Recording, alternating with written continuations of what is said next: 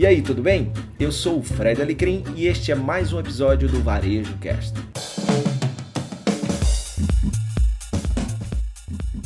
Hoje eu quero continuar um pouquinho do que eu falei no episódio de ontem, no Drops de ontem. Eu estava falando sobre a importância da solitude, falei um pouquinho de meditação.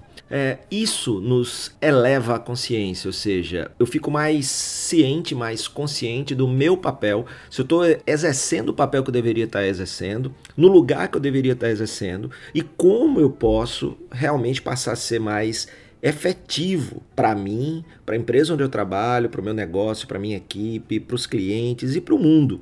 E isso eu preciso me conhecer melhor para saber meus pontos fortes, para me concentrar nesses pontos fortes, que é onde eu tenho talento e onde eu consigo colocar esse talento a serviço do mundo, né? Que é exatamente o que o que Aristóteles falava, que você encontra o seu chamado quando você identifica uma necessidade no mundo e utiliza o seu talento para atender essa necessidade. Mas para isso você precisa se conhecer melhor.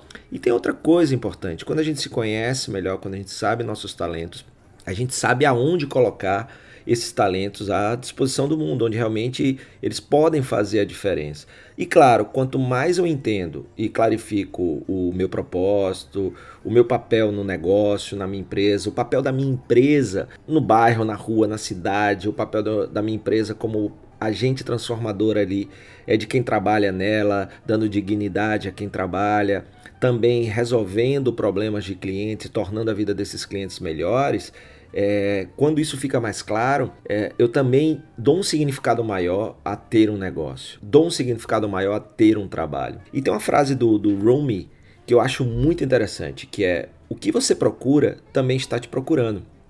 Quanto mais claro está para a gente é, o que, que a gente procura, mais vai ficar claro quando ele aparecer na nossa frente. Aquela oportunidade, aquela pessoa, aquele cliente, aquele funcionário que você tanto precisa. Se isso não está claro para mim, qual é o tipo de pessoa que eu preciso, ela vai passar na minha frente numa entrevista de emprego e eu não vou identificar, concorda comigo? A mesma coisa acontece com oportunidades, parcerias, sociedades, etc. Por isso essa busca interior é o primeiro passo, porque aí você entende o seu papel, o seu talento e que tipo de complementaridades, ou seja, sócios, funcionários, parceiros, você precisa para realizar esse propósito de transformar o mundo através dos seus produtos e serviços num mundo melhor.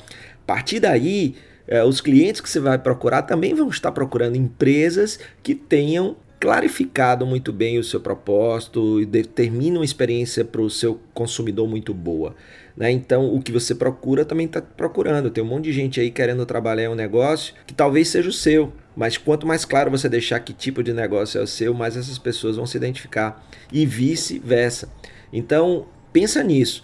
Eu me lembro muito do, do que o Darius, um grande amigo de Salvador, ele tem um, um, além de um negócio com outro grande amigo, Vitor, que é a Somos, eles são uma empresa que faz ponte, conexão entre pessoas que precisam né, se conhecer, que estão se procurando, mas ainda não se encontraram. É, o Darius tem uma empresa chamada Alquimia do Suco, que é fantástico. E aí eu perguntei a ele, pô, velho, como é que você consegue frutas tão boas, né? E fazer essa mistura das frutas? Ele me respondeu com algo que tem tudo a ver e que eu quero terminar para sua reflexão. Ele disse, Fred, não sou eu que encontro as frutas, elas que me encontram.